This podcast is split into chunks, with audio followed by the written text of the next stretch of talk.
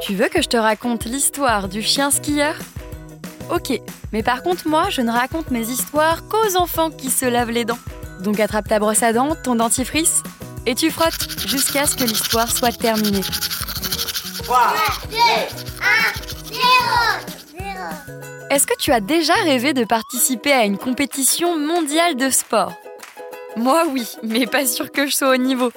En tout cas, au championnat mondial de ski alpin, un drôle d'athlète s'est invité au tournoi. Ce skieur inattendu n'est autre qu'un chien. En plein milieu de la compétition, il a échappé à son maître et a surgi sur la piste pour faire sa plus belle performance. Autant te dire que le public était conquis. Tout le monde riait aux éclats en l'encourageant.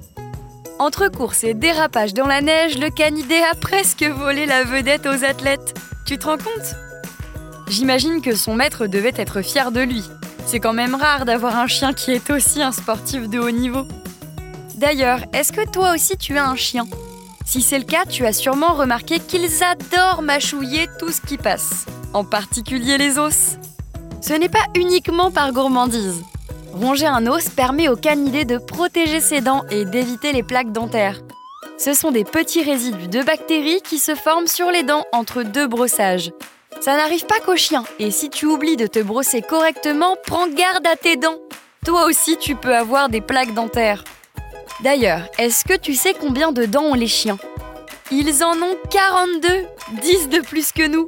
Après, ce sont des dents définitives, des dents d'adultes si tu préfères.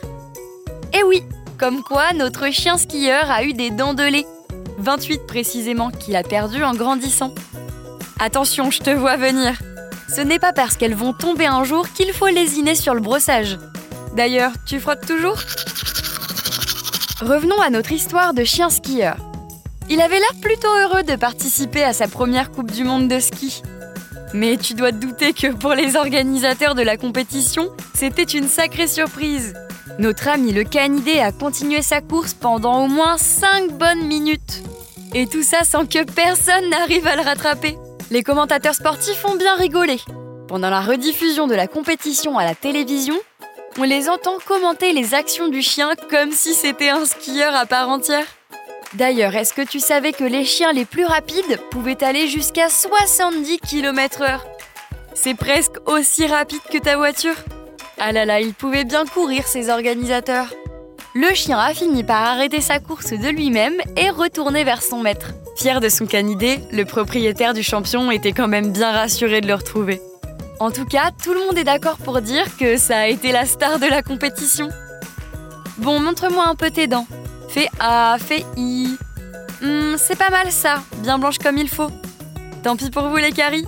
Allez maintenant, au lit. Je vais pas aller me coucher Retrouvez les épisodes des Dents et Dodo sur le site et l'application BFM TV et sur toutes les plateformes de streaming. Si cet épisode vous a plu, n'hésitez pas à lui donner une note, à vous abonner à la playlist et surtout à en parler autour de vous. C'est un podcast BFM TV.